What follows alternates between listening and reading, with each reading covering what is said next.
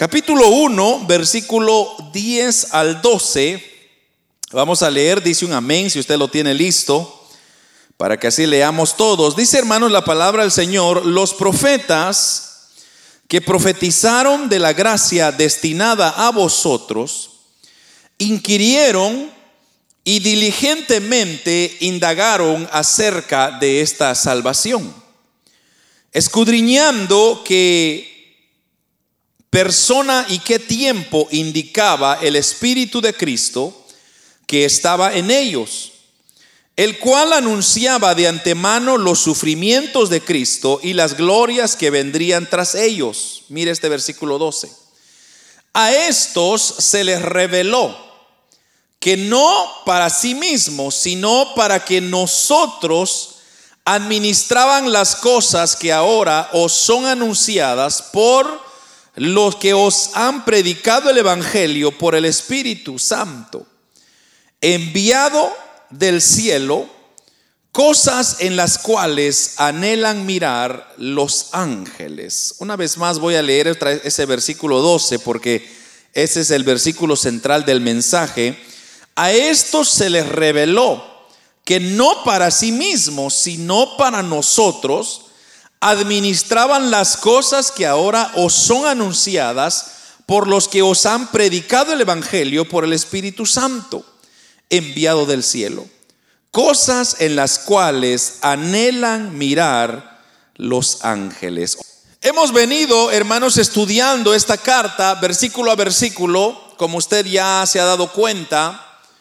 Y en esta ocasión, hermanos, eh, tenemos una un mensaje más que el apóstol Pedro nos, nos habla. Y esto, cuando yo leí, hermanos, estos dos versículos que, acabamos de leer, mi corazón se llenaba de tanto gozo, de tanta alegría, de, por, por el gran privilegio, hermanos, por el gran privilegio que nosotros tenemos de tener un evangelio que ya no amerita, ya no necesita tanto como aquellos hombres del ayer lo sufrieron. En esta epístola del apóstol Pedro, hermanos, hemos visto varias bendiciones que se que son derramadas para los elegidos, como dice el versículo 2, aquellos que están peregrinando por este mundo y que muy pronto, amados hermanos, llegaremos a nuestra esperanza divina, esperanza viva, como lo dice el apóstol Pedro, y que muy pronto vamos a tener un gozo inefable, un gozo que hermanos no se puede comparar a nada. Como lo expliqué en su momento, el tener el verdadero evangelio, hermanos, es mejor que ganarse la lotería. Porque la lotería usted se la gana, salta de alegría, regocijo, pero mañana vuelve a su mismo estado como estaba. En cambio el Evangelio es diferente. Porque cuando el Evangelio llega a nuestras vidas, ya nunca más volvemos a ser los mismos. Sino que vamos cada día, como dice la palabra del Señor, como la luz de la aurora, que va de aumento en aumento hasta que el día es perfecto. Y esa es la idea del Evangelio. Esa es la idea, que usted y yo tenemos que procurar ir mejorando, ir mejorando, ir mejorando a medida que uno continúa, amados hermanos, leyendo estos versículos que acabamos de leer. Encontramos cómo el apóstol Pedro amplía un poco este tema de la salvación que hoy en día disfrutamos nosotros los creyentes, los hijos de Dios, por medio de la fe. Por medio, porque mire hermano, me, encanta lo que dice el versículo 10 que acabamos de leer. Los profetas que profetizaron de la gracia destinada a vosotros. Mire esto, inquirieron diligentemente e indagaron acerca de esta salvación. Indagaron acerca de esta salvación. Si uno toma el tiempo, hermanos, para analizar exactamente todo el proceso, todo el trabajo que ha llevado para poder compilar este maravilloso libro que tenemos en nuestras manos, nosotros nos vamos a dar cuenta, amados hermanos, que ha sido un trabajo no fácil. No ha sido un trabajo sencillo. Porque antes de nosotros han habido hombres que han dado su misma vida por mantener la palabra digna como está. Ahora, nosotros, amados hermanos, tenemos la dicha de tener este maravilloso libro, como dije, una compilación de 66 libros, escrito por más de 1500 autores, en un periodo de, tantos años de diferencia, hermanos, que, que en realidad ni uno se contradice, sino más bien cada uno se va complementando. Pero ¿cómo llegó a suceder eso? Solo a través de la guianza del Espíritu Santo de Dios. Por eso que la Biblia es el único libro que el hombre no puede argumentar contra ella, porque es el único libro que puede cambiar y transformar al hombre. Ahora, veamos entonces qué es lo que el apóstol Pablo nos quiere, eh, Pedro, perdón, nos quiere enseñar en estos dos versículos que acabamos de leer. Entonces, yo le había puesto que los discípulos, los apóstoles y todos los anteriores, ellos ministraron la palabra, como dice el versículo 12 o 11, ellos, o 10 más bien, ellos inquirieron la palabra diligentemente, pero no para sí mismos, sino para nosotros. Y esto me fascina, hermano, porque lo que vamos a ilustrar ahora es cuán privilegiados somos de que conocer, amados hermanos, una verdad que tanto tiempo se peleó por ella. Entonces, primer punto es que hemos sido servidos por los profetas. Usted y yo hemos sido servidos o nos ha servido los profetas. ¿A qué me estoy refiriendo? Mire, hermano. Cuando hablamos de los profetas, los profetas a menudo Dios los usaba para traer un mensaje para su época, ¿verdad? Entonces Dios quería hablar a su pueblo, entonces Dios usaba a un profeta. Entonces el profeta que estaba ministrando en ese entonces era responsable de traer la palabra que Dios le daba. Ahora, aquí hay algo bien importante que el profeta no podía cambiar las palabras, no podía suavizar su mensaje, sino que él tenía que decir exactamente como Dios le daba. Porque de otra manera, si él cambiaba o alteraba el mensaje que Dios le daba, entonces ahí mismo quedaba calcinado. Ahí mismo era eliminado, porque llegaría a ser un falso profeta y no un, profeta real o verdadero. Ahora, ¿en qué nos viene a ayudar eso a nosotros? De que cuando Dios usaba a los profetas, entonces Dios, hermanos, desde un principio ha inspirado a estos hombres a través del Espíritu Santo de Dios en aquel entonces, les daba la palabra para que uno no hicieran su voluntad, sino la voluntad de Dios. Porque mire, váyase adelantito, segunda de Pedro, que es la segunda carta que sigue. Me, me encanta esto que dice el apóstol Pedro, segunda de Pedro 1.21. Mire lo que dice. Segunda de Pedro 1.21 dice, porque nunca la profecía fue traída por voluntad humana sino que los santos hombres de Dios hablaron, mire esto, siendo inspirados por el Espíritu Santo. Entonces, todas las palabras que los profetas recibían era una inspiración directa de Dios que Dios quería hablar a su pueblo. Luego eh, tenemos otros ejemplos, como por ejemplo allá en Daniel capítulo, si quiere vamos, leámoslo hermano, ya que estamos estudiando la palabra. Daniel capítulo 7 versículo 28. Mire lo que dice esta, esta porción.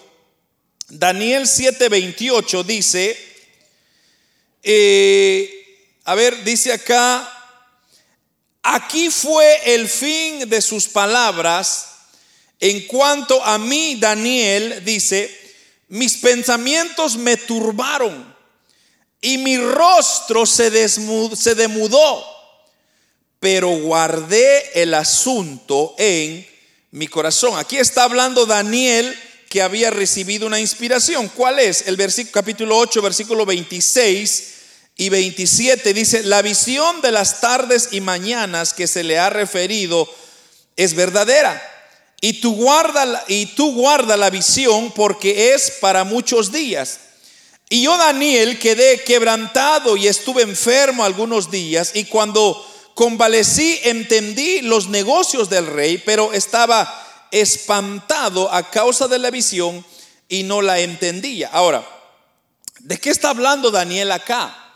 Recuérdese que Daniel fue uno de los grandes profetas que Dios usó para, hermanos, hablarle al pueblo de aquel entonces. Pero cuando Daniel recibía esas visiones, esas palabras, e, e, ese mensaje que Dios traía, dice ahí mismo Daniel que él se quedaba espantado. ¿Por qué se quedaba espantado? Por el nivel de responsabilidad que él tenía. En otras palabras, la palabra de Dios que usted y yo tenemos en nuestras manos es una gran responsabilidad. Que hermano, no es para andar tirando la Biblia donde quiera y ahí dejarla. Usted está en sus manos tiene una gran responsabilidad. Y esa responsabilidad será, o esta palabra será la que ha de juzgarnos en aquel día. Por eso los profetas, hermanos, cuando ellos recibían la palabra, se preocupaban tanto, les daba tanto temor que ellos se aseguraban de no perder esa visión, ese mensaje sino servirla tal como eh, la recibía. Entonces usted se recuerda que en el tiempo de Daniel estaba Nabucodonosor, el rey, y Nabucodonosor tenía varios sueños y venía Daniel y recibía él, hermanos, eh, a través del poder del Espíritu de Dios, la inspiración para poder decir qué significaba cada sueño. Pero esa responsabilidad, ese detalle, era de suma importancia porque si el profeta no guardaba, no lograba captar esa palabra, entonces esa palabra venía y le iba a acusar en aquel momento. Ahora, nosotros, los cristianos, hemos sido atendidos, amados hermanos. O sea, cuando yo digo que hemos sido atendidos o servidos, me estoy refiriendo a que nosotros la palabra ahora ya la tenemos en nuestras manos. Esta palabra que usted y yo tenemos, amados hermanos, esta palabra nos lo han servido. Porque usted no ha pagado un precio por ella. Solamente los cuantos dólares que usted pagó por obtenerla, pero el valor del contenido, usted y yo no hemos hecho absolutamente nada. Entonces, ¿quién nos ha atendido? ¿Quién nos ha servido? Han sido los hombres que han pasado estas experiencias.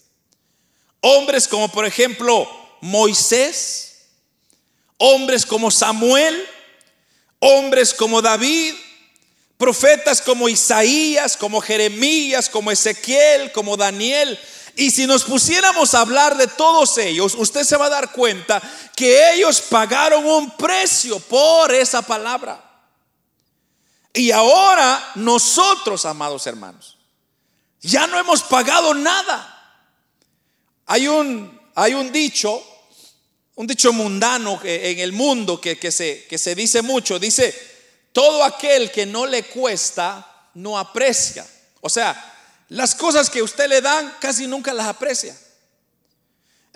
Si, si quiere probarlo, pruébelo. Mire, dele usted algo valioso a alguien, ese alguien no lo va a apreciar como la persona que le costó o trabajó duro. Un ejemplo de eso es, por ejemplo, su carro. Hermano, si a usted le regalan un carro, usted no lo cuida porque pues no le costó nada. El carro se quiebra, se ensucia, usted no le pone ni la mayor... Pero si usted lo estuviera pagando, las cosas son diferentes. Porque usted la cuida, usted la limpia, usted dice, es que aquí está el sudor de mi frente, ¿cómo no la voy a cuidar? Entonces, eso es lo que ha pasado con muchos creyentes hoy en día.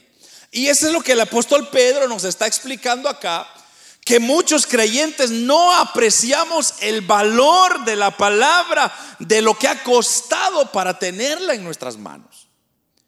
Muchos hombres, hermanos, han dedicado sus vidas. En muchos casos inclusive murieron por la causa del Evangelio. ¿Para qué?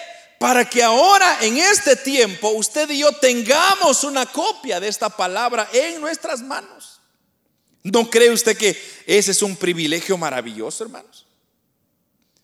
Por ejemplo, me encanta lo que dice Hebreos. Mire, si usted lee Hebreos 11 conmigo, donde se habla de los hombres de la fe, me encanta estos versículos que dice Hebreos 11, 38 o 36, perdón, al 38.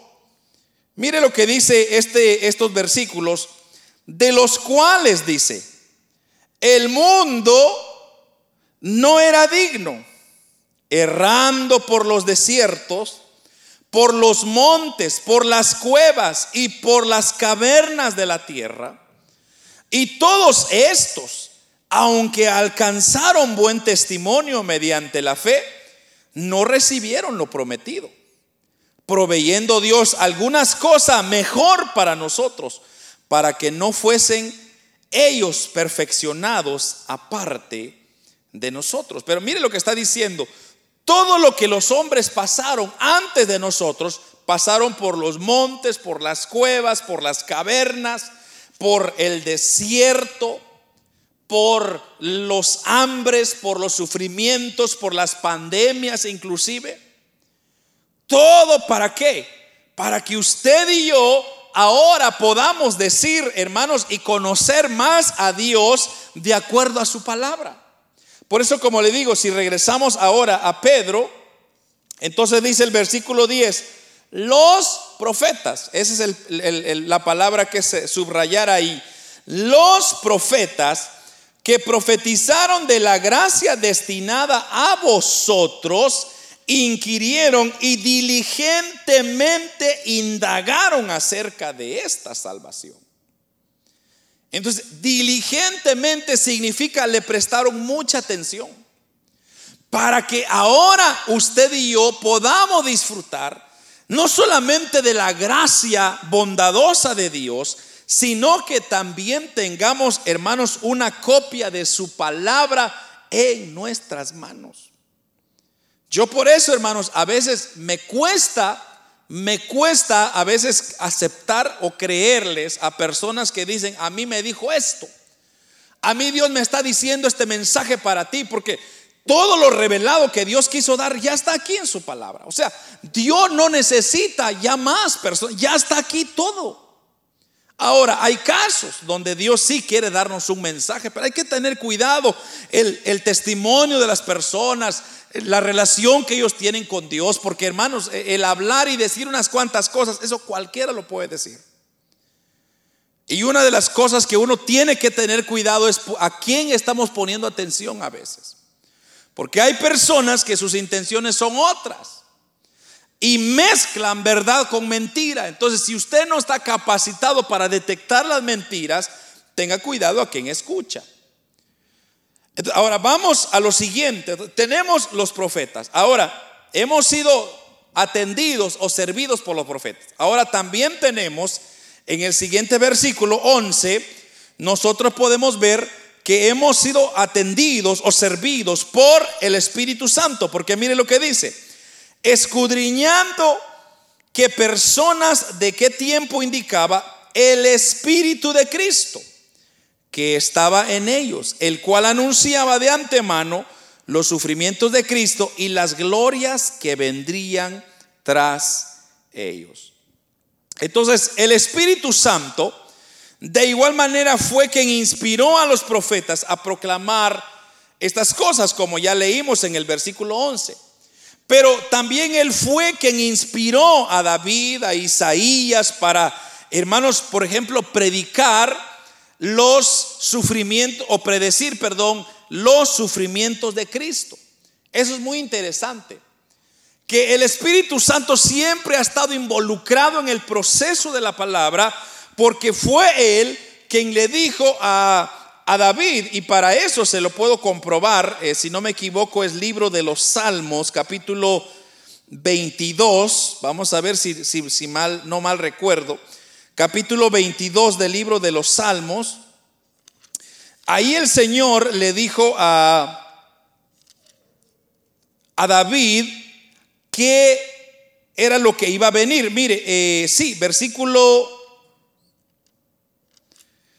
capítulo 22, versículo 18. Bueno, damos el 16 al 18. Porque perros me han rodeado y me ha cercado cuadrilla de malignos. Horadaron mis manos y mis pies. Mira, ahí está hablando el sacrificio de Cristo. Contar puedo todos mis huesos, entre tanto ellos me miran y me observan. Aquí está este versículo 18 repartieron entre sí mis vestidos y sobre mi ropa echaron suertes. Ahora, yo le pregunto a usted a qué le trae recordatorio esas palabras. Cuando ah, crucificaron a nuestro Señor Jesucristo y le quitaron sus vestimentas, ¿usted recuerda usted que los soldados se sortearon o querían sortear o estaban peleando por las ropas de nuestro Señor Jesucristo. Entonces, ahora, ¿cuándo vivió David? Estamos hablando que David, hermanos, vivió 700, 800 años antes que naciera Cristo. Entonces la pregunta es, ¿cómo es que David ya sabía que Cristo iban a hacer eso con Cristo? Entonces la única respuesta es, el Espíritu Santo fue que le inspiró. Ahora, igual, por ejemplo, Isaías 53, ahí tenemos otro ejemplo.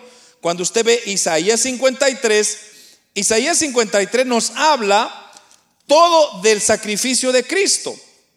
De hecho, yo he predicado sobre este capítulo, que solamente este capítulo de Isaías 53 es suficiente para poder reconocer quién es Cristo.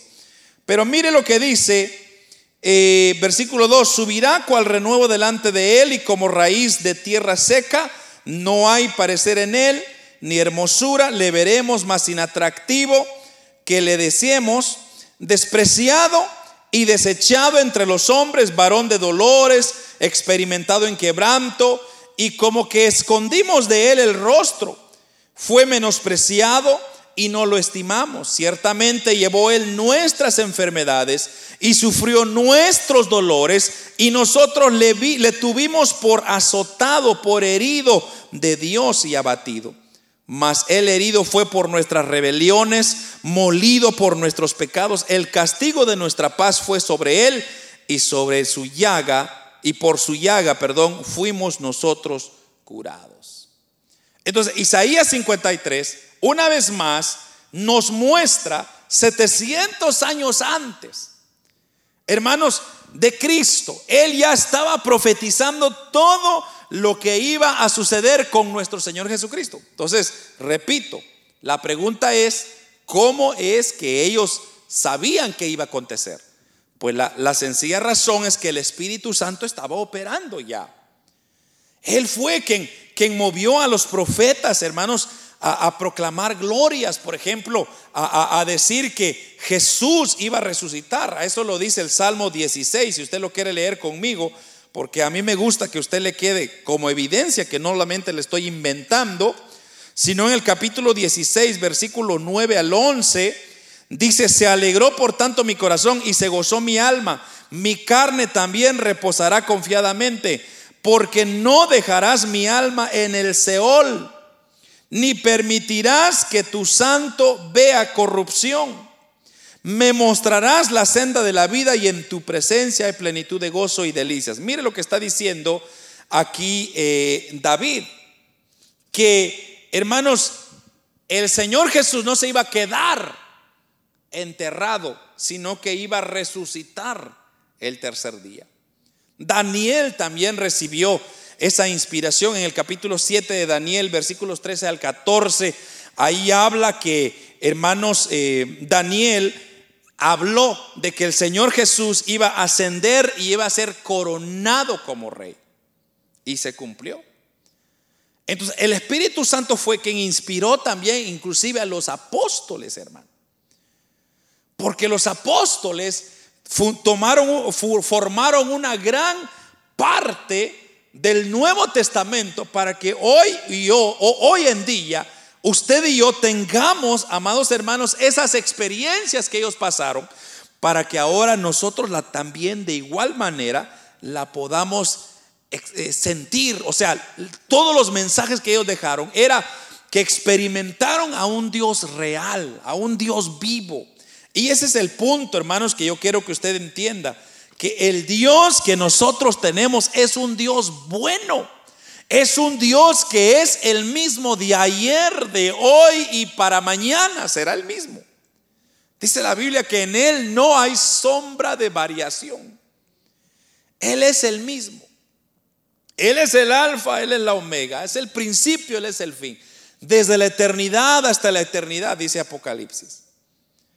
Entonces, eso, hermanos, es maravilloso porque ahí usted tiene garantizada su salvación. Tiene garantizada, amados hermanos, que cuando usted conoce la palabra, usted está leyendo la mente de Cristo. O sea, las palabras que Él quiso traernos a nosotros, ahora nosotros las tenemos en nuestras manos. De hecho, así le dijo nuestro Señor Jesucristo a los apóstoles cuando le dio aquel discurso de Juan 16, 13. No sé si ustedes se recuerdan de esa porción eh, Juan capítulo 16, versículo 13.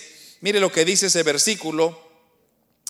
Eh, versículo 13 dice, pero cuando venga el Espíritu de verdad, ahí le estaba él diciendo a los apóstoles, pero cuando venga el Espíritu de verdad, Él os guiará a toda verdad, porque no hablará por su propia cuenta, sino que hablará todo lo que oyere y os hará saber las cosas que habrán de venir.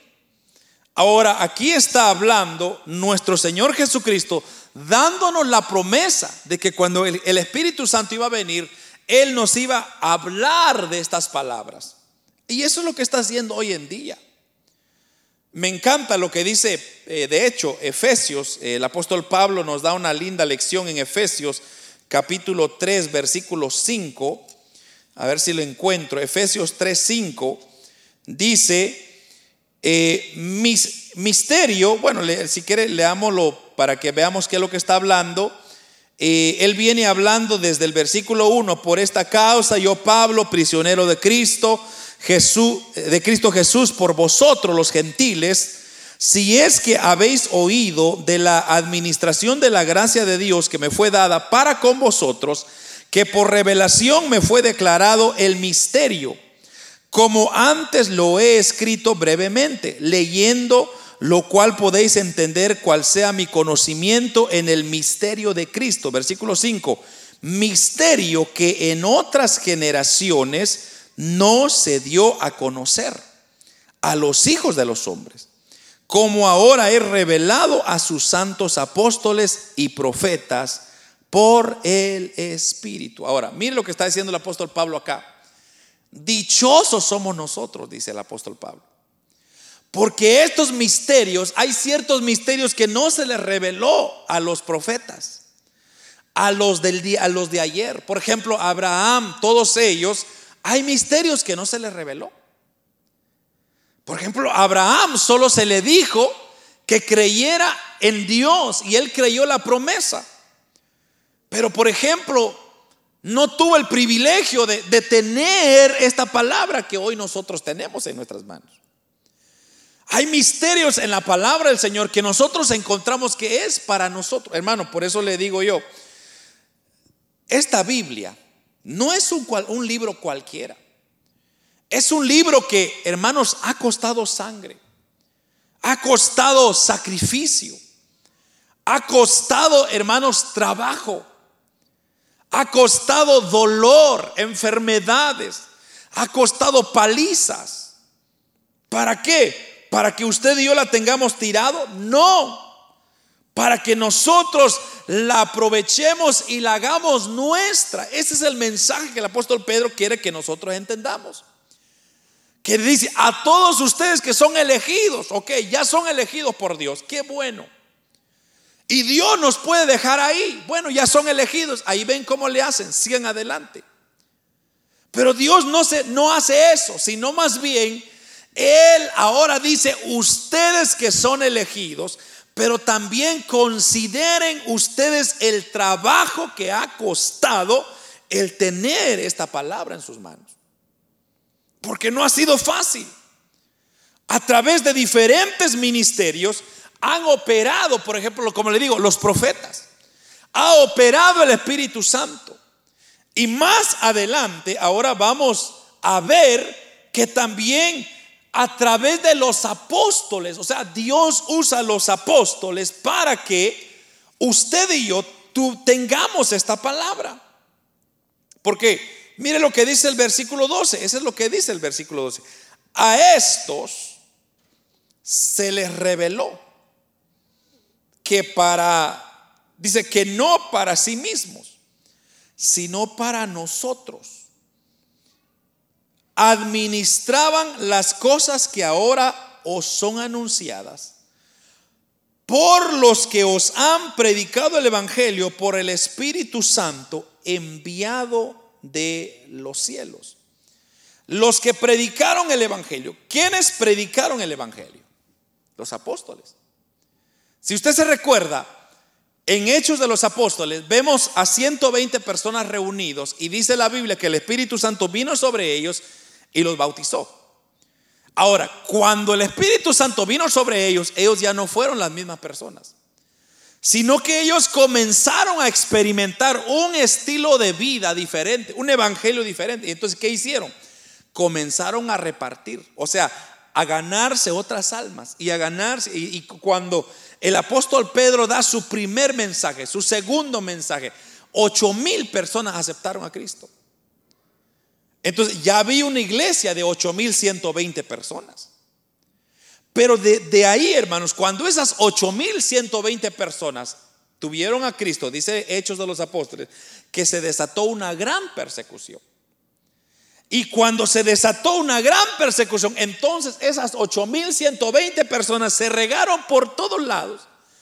Y fue como el Evangelio se regó por toda Asia Menor, por todo continente.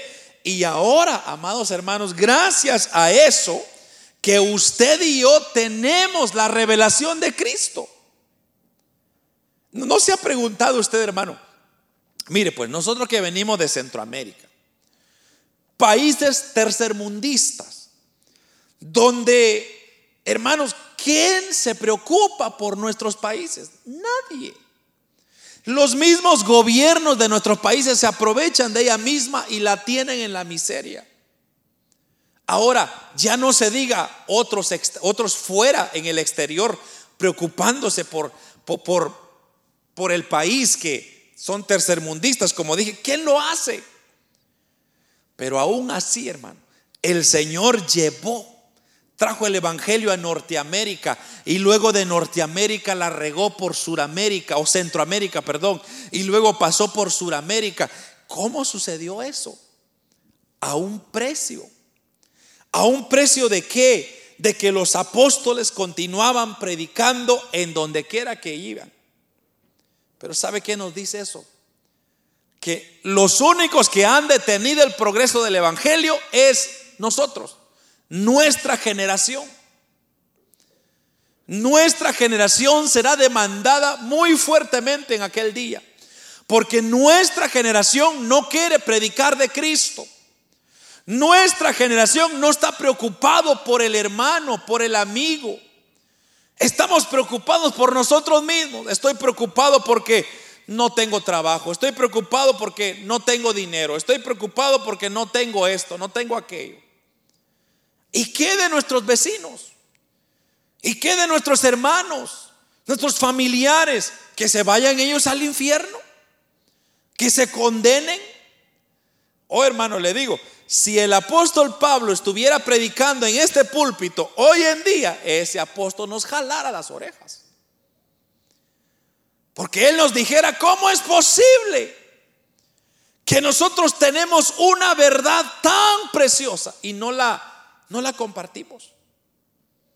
Eso, hermano, es lo que el apóstol Pedro quiere darnos a entender.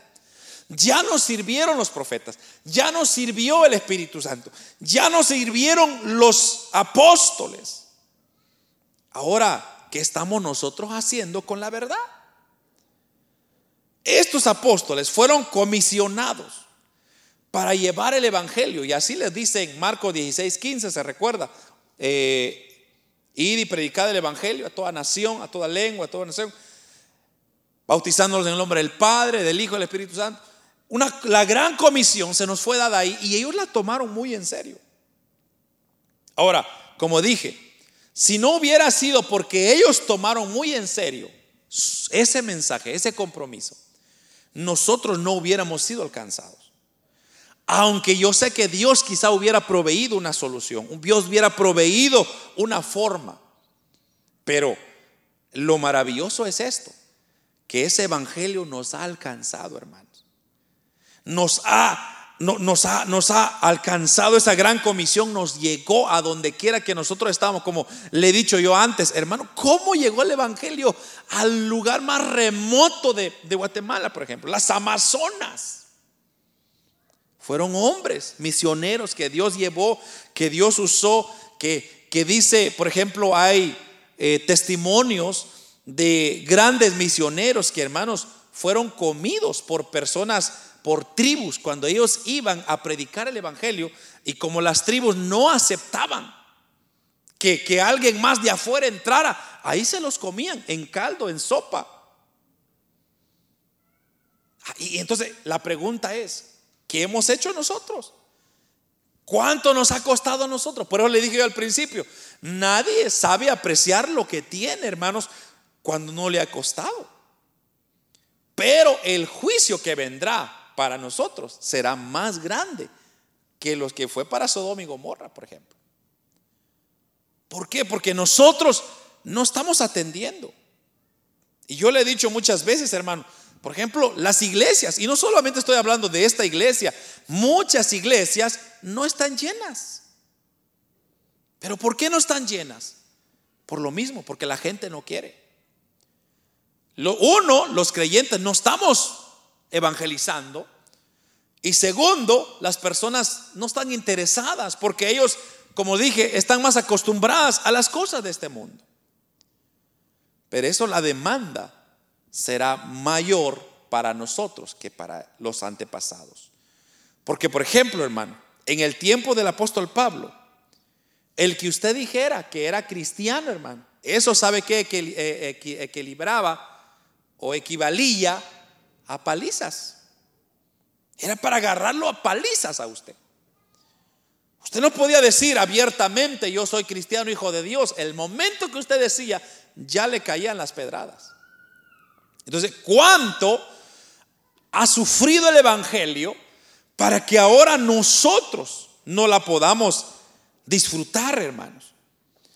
Como dice el apóstol Pablo allá en 1 Corintios capítulo 3, si no me equivoco, donde él habla y dice, yo solamente he regado la semilla, Apolos ha regado el agua, pero el que ha dado el crecimiento ha sido Dios.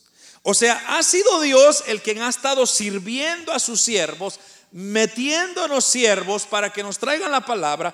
Y esa palabra ha continuado, ha continuado, ha continuado, ha continuado.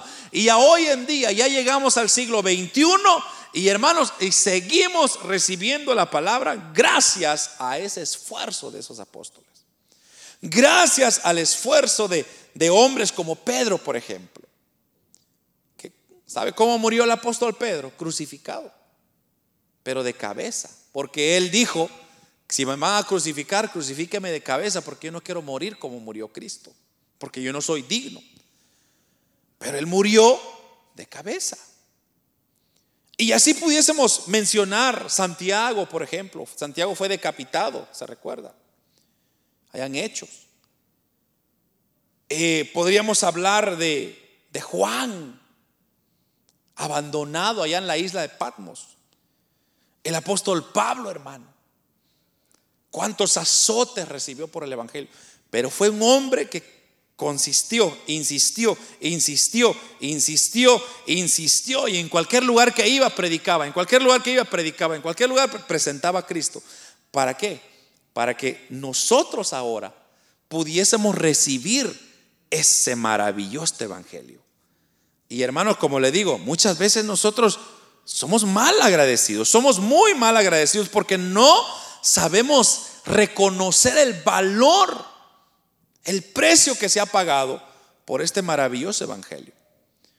Entonces, personas que dieron su vida para demostrar que todo aquel que le cree a Dios no es pérdida, sino más bien va dejando un testimonio que, hermanos, en Jesucristo, eh, así como Él resucitó de entre los muertos, nosotros también hemos de resucitar. Mire, si quiere, le voy a leer esta porción porque me encanta esta porción. Segunda de Corintios, capítulo 11. A ver si me recuerdo. Segunda de Corintios, capítulo 11, versículos 24 por ahí. Eh, a ver si lo encuentro porque se me pegaron aquí las hojitas. Capítulo 11, versículo 24. Me encanta esto que dice el apóstol Pablo. De los judíos, cinco veces. He recibido 40 azotes menos uno. Tres veces he sido azotado con varas. Una vez apedrado, apedreado. Tres veces he padecido naufragio. Una noche y un día he estado como un náufrago en alta mar. En caminos muchas veces en peligros de ríos, peligros de ladrones, peligros de los de mi nación, peligros de los gentiles, peligros en la ciudad, peligros en el desierto, peligros en el mar, peligros entre falsos hermanos, en trabajo y fatiga, en muchos desvelos, en hambre y sed, en muchos ayunos, en frío y en desnudez. Y además, dice, de todas otras cosas, lo que sobre mí se agolpa cada día, la preocupación por todas las iglesias. Mire, hermano, la lista, el, el resumen de este hombre, el apóstol Pablo. Eh, y él no lo dice como para que vean, ¿verdad? Que qué sufrido soy. No. Él nos está dando un ejemplo de que el Evangelio ha sufrido, ha sufrido. El Evangelio es sufrido. Entonces, ¿sabe cuál es ahora nosotros? Nuestra lucha, hermano. El hielo, la nieve, el frío, el calor. Porque así pasa. Si está muy calor, que está muy caliente, hermano. No puedo ir porque se me derriten las llantas. Y si es frío, hermano, no puedo ir porque ahora, está muy frío.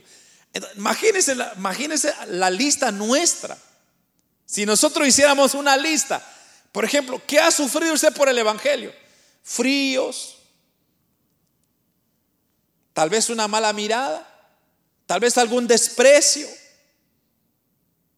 Pero ¿qué más? Usted ha sufrido agresión física. Ahora, hay personas que son un poco atrevidas y, van a hacer cosas que van también extremas. Y eso no es bueno, hermano, porque eso no es correcto. Por ejemplo, hay, pastores que se meten en las iglesias católicas y tiran los santos. Eh, para empezar, eso es una falta de respeto. Porque es invadir un lugar que usted no está permitido entrar. Entonces, eso para mí no es sufrimiento. Sino eso es, está bueno que le dieron porque le dieron su merecido. Pero, pero ahora si usted está hablando de Cristo, por ejemplo, a una persona, usted está diciendo, mira, Cristo te ama y lo golpean por eso, usted de gloria a Dios, porque allá lo golpearon, porque esto sí vale la pena. Pero si usted se lo buscó, usted se lo merece, más que le den más. Pero nosotros, hermano, la dicha que tenemos de, eh, mira hermano, no padecer ni un látigo. Yo le puedo decir hasta ahorita, yo no he recibido ni un látigo por el Evangelio. Pero ahora, eso no significa que me va a hacer entonces menos sensible al Evangelio. Es más, el compromiso es mayor todavía. ¿Por qué? Porque si el Señor ha hecho todo para que me facilite a mí el Evangelio, hermano, entonces para mí debe de haber un esfuerzo más. Y por eso, hermano, yo le digo a mí, a, mí, a mí me encanta venir a buscar del Señor, aunque así cueste. Hay cansancio, eh, así hay cansancio, hermano. Todos nos cansamos. Hay esfuerzos que hacer a veces, hay sacrificios, sí hay que hacerlo, pero hay que hacerlo porque estos hombres les tocó peor todavía que nosotros. Entonces, tenemos tres categorías. Los profetas han sufrido, el Espíritu Santo ha inspirado, eh, los apóstoles han sufrido. Y ahora también los ángeles, que sería el cuarto punto que habla el apóstol eh, Pedro en este último versículo, cosas en las cuales anhelan mirar los ángeles. Eso es el verso 12. En las cosas profetizadas, hermanos, que nos dio, nos dieron los profetas, el Espíritu Santo tuvo una gran función. Pero también los ángeles han tenido una gran función para traernos a este glorioso evangelio. ¿Por qué? Porque, por ejemplo, allá en Daniel, el arcángel Gabriel es un elemento que Dios mandó para traerle a Daniel las respuestas que él quería. O sea, son ángeles que han estado trabajando. Las apariciones, por ejemplo, que Gabriel hizo allá en allá a, Zacarías y María, se recuerda, eh, el madre de Juan el Bautista o padres del Juan el Bautista. ¿Quién fue que llevó el mensaje? Fue el arcángel Gabriel. Y, y así sucesivamente, los profetas recibieron inspiraciones que los ángeles mismos habían traído, o sea que los ángeles han estado trabajando de igual manera para que nosotros podamos, como dije, disfrutar de un evangelio maravilloso, hermano. Entonces, estos hombres del pasado trabajaron no para sí mismos, sino trabajaron para nosotros, preparando para el futuro, preparando, diciendo ellos, solo imagínese el apóstol Pablo, en el tiempo del apóstol Pablo, me voy a esforzar, yo voy a llevar eh, los latigazos, yo voy a llevar las pedradas para que allá en el siglo XXI tengan esta palabra. O sea, ellos ya lo sufrieron por nosotros. Ahora, ¿Qué sería? ¿Qué, ingratitud sería el que nosotros simplemente le demos la espalda, verdad, hermano? Y decir, no, no, hermano, hay que tomarla tranquilo, hombre. El evangelio es take it easy. A usted que no le costó. A usted que no, no sufrió. No lo latigaron. Pero alguien que ha sufrido por el Evangelio va a decir, no, no, no, ¿cómo voy a tomar de Equiricia el Evangelio? El Evangelio es real y yo lo tengo que tomar en serio porque Satanás quiere engañarnos. Y es, es lo que ha hecho, hermano, ha engañado a todo mundo hoy en día, que el hombre no necesita otra cosa más que su, su vida misma y sus ideas. Y es un engaño vil, porque en realidad todo ser humano necesita de Dios. Todo ser humano necesita de Dios. Usted y yo necesitamos de Dios más que nunca, todos los días, hermano. Todos los días, no puede pasar un día que usted pueda decir, hoy no necesito, yo necesito, por lo menos le voy a decir de mí, yo necesito de Dios todos los días. Entonces, ¿por qué no leo su palabra? ¿Por qué no oro? ¿Por qué no busco su presencia? Por eso le digo, hermano, traer al apóstol Pablo aquí en este tiempo, hermanos, es para que nos dé unos cuantos hinchazos a nosotros. Porque nosotros el Evangelio no lo apreciamos, como no nos costó, no hemos sufrido. Entonces dice, ah, tranquilo hermano. Otras iglesias se tuercen. ¿Por qué? Porque buscan sus beneficios. Ahora, si nosotros vemos todo lo que ha costado tener este maravilloso libro, hermanos. Entonces uno dijera, yo voy a tratar de ser mejor, voy a tratar de ser un buen cristiano. Eso es exactamente lo que el apóstol Pedro está diciendo. Hermanos, seamos buenos cristianos, hombre. Ustedes que son peregrinos, extranjeros, que son escogidos por Dios, que el Señor les ha dado una herencia, trabajen por eso, esfuércense por eso, porque ya los hombres hicieron el trabajo más difícil. ¿O qué prefiere usted, hermano? Yo le decía a un hermano una vez cuando estaba aquí paliando nieve, yo le decía, me, llamó el hermano y me dice, hermano, ¿qué está haciendo? Aquí le digo, paliando nieve, hermano. Ay, hermano, qué duro eso, me dice. Sí le digo yo, pero prefiero paliar nieve a que me estén paleteando la espalda por creer en Cristo. O, no, hermano, ¿qué prefiere usted? Si usted le diera una opción, si usted le dijera, le toca paliar nieve o le damos sus garrotazos por Cristo, ¿qué, prefiere usted? Tal vez usted los garrotes, yo prefiero la nieve, ¿verdad? Porque uno busca lo más fácil. Ay, hermano, pero es que duele la espalda. Pues sí, pero ¿qué, duele más? ¿Andar paliando o que le den sus garrotazos? Sus pedradas, por ejemplo. O sus arrastradas solo por creer en Cristo. Entonces le decía yo al hermano, le decía, no, hermano, yo prefiero esto que, que los sufrimientos que los, los apóstoles sufrieron, los profetas sufrieron. Entonces ahí se consuela uno y dice, no, pues está bien, gloria a Dios, hermano, sigamos paliando. Y aunque eso no es, hermano, solo estoy un ejemplo, eso no es ni siquiera sacrificio, pero solo para que usted tenga una idea, pues. El problema es que nosotros lo que hemos hecho con el Evangelio lo hemos suavizado. Hoy en día le damos importancia a otras cosas. Las redes sociales son más importantes. Los teléfonos son más importantes. Los celulares son más importantes, las llamadas telefónicas son más importantes y todo es más importante. Mi familia es más importante, todo mi carro es más importante. Pero ¿y qué Dios? Solo porque no hemos sufrido podemos decir, no hermano, no es tan importante. Yo creo que es algo para analizar, hermano, y decir, este año nuevo que estamos comenzando, yo quiero ser un mejor cristiano. No estamos buscando perfección, sino procurar ser mejor, leer más Biblia, orar un poquito más, meditar más en Dios, congregarme más seguido, adorar a Dios con más pasión. Eso, hermano, es lo que Dios está buscando en nosotros.